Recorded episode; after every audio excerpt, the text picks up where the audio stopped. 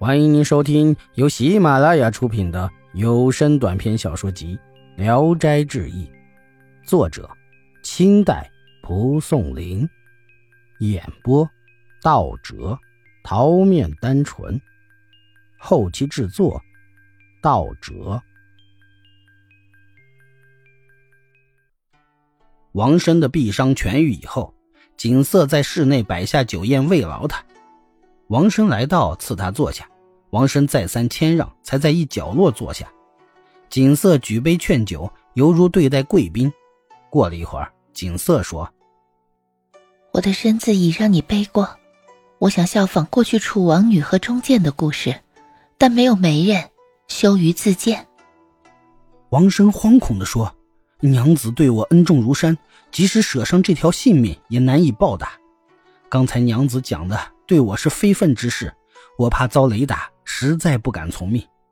如果娘子可怜我没有妻室，赐下一个丫鬟就已经太过了。锦瑟默然无语。一天，锦瑟的大姐瑶台忽然来了，是个四十多岁的美人。到了晚上，瑶台叫进王生，让他坐下，说：“我不远千里赶来为我妹妹主婚，今晚就把她嫁给你。”王生急忙站起来推辞，瑶台立命拿酒来，命两人喝交杯酒。王生苦苦推卸，瑶台夺过他的酒杯，为他们二人换盏。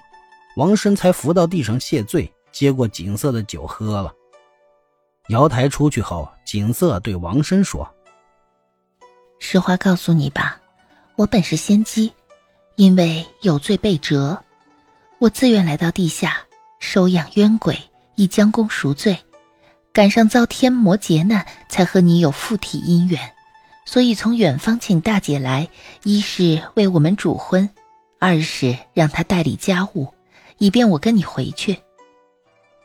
王生恭敬地说：“在地下最快乐，我家有悍妇，而且屋子狭窄简陋，恐怕你受不了委屈。”锦瑟笑着说：“不妨事。”两人对饮一场，便上床成就了好事。过了几天，锦瑟对王生说：“阴间聚会不可太长，你先回去料理一下家务，我随后自己便去。”于是给王生一匹马骑着，开门出去后，土壁又合上了。王生骑马回到村中，村里的人见了都大为惊骇。来到家门口，只见高房大屋，焕然一新。原来王生打伤兰氏离家出走后，兰氏叫来了两个哥哥，想等王生回来痛打一顿报仇。等到天亮也没回家，两个哥哥才走了。有人在沟里找到王生的鞋子，怀疑他已经死去。继而一年多都没有音讯。有个姓贾的陕中人，请媒人说通了兰氏，就在王生的家里娶了她。半年中又修建了好多房子。后来，姓贾的外出经商，又买了一个小老婆回来。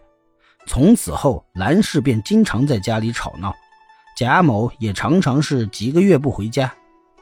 王生询问了实情，大怒，将马拴住，直奔入内。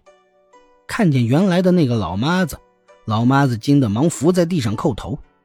王生痛骂一顿，又让他领着去找兰氏，兰氏却已经跑了。不久，在屋子后面找到了他。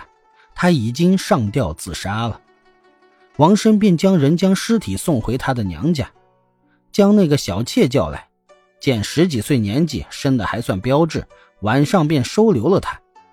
贾某托村里的人传话，恳求还他的小老婆，小妾却哀嚎着不肯去。王生便写下诉状，要告贾某霸占家产、夺人妻子。贾某不敢再要，连忙收了店铺走了。王生怀疑景色赴约，一晚正在和妾喝酒，听见外面有车马声，接着有人敲门，原来是景色来了。景色只留下春燕，其他人都让回去了。进入室内，妾行拜见礼，景色端详了端详，说：“这人有生男之相，可以代我受苦了。”便赐给他华丽的衣服和明珠首饰。